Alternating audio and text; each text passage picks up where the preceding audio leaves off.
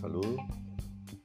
Les habla Harold Alberto Trujillo Luis, docente de la asignatura de Turismo en la institución educativa Rosa Zarate de Peña.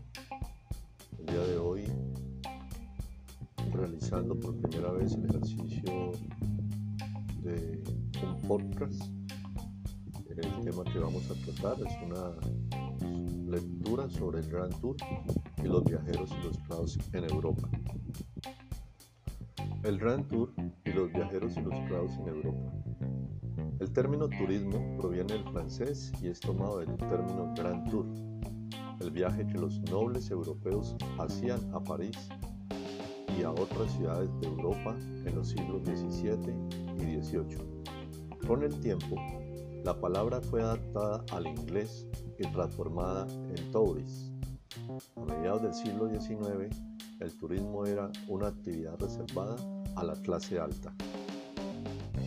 El Grand Tour no se trataba de un fenómeno aislado, de viajes esporádicos, sino que algunos de los más conocidos tours de esta época fueron personajes de reconocido prestigio, como John Milton, Samuel Johnson o Boswell.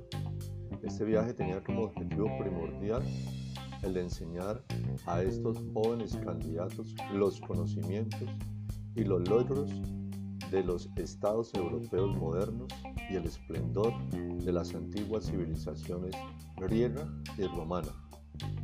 Uno de los fines principales era el de formar un cuerpo de diplomáticos, políticos, abogados y militares bien capacitado. El turismo, en ese momento, constituía una ciencia más que una actividad de ocio, una materia más entre las que se debían formar los lords ingleses. No se trataba pues de cultivar la vista ante fantásticos edificios antiguos o ante pintorescos paisajes, sino el oído ante el saber que se les mostraba en el extranjero. Generalmente, además, los tutores, los tutors solían ser irlandeses. Sí, Francia, Países Bajos, Alemania e Italia formaban parte de las rutas de los Grand Tours desde finales del siglo XVI. No ocurrió así con la península ibérica, que quedó alejada casi siempre de estas corrientes de nuevos viajeros. Las razones pueden ser variadas y muchas han sido las explicaciones que tratan de entreverlas pero entre ellas es fácil comprender el conflicto europeo entre el Reino Unido y la corona española o las malas condiciones de las infraestructuras del transporte en nuestro país. Solo a partir de la llegada de la dinastía de los reyes de la Casa de Borbón, los Borbones, al trono español, cambió ligeramente la situación y algunos viajeros ilustres asomaron por las fronteras españolas. Entre finales del siglo XVI,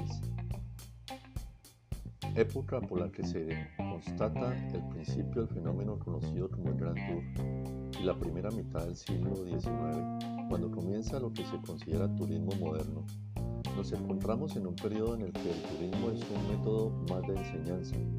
Sin embargo, ya antes de 1850 se da una serie de factores que van conformando de forma lenta pero decisiva lo que es el nuevo tipo de turismo.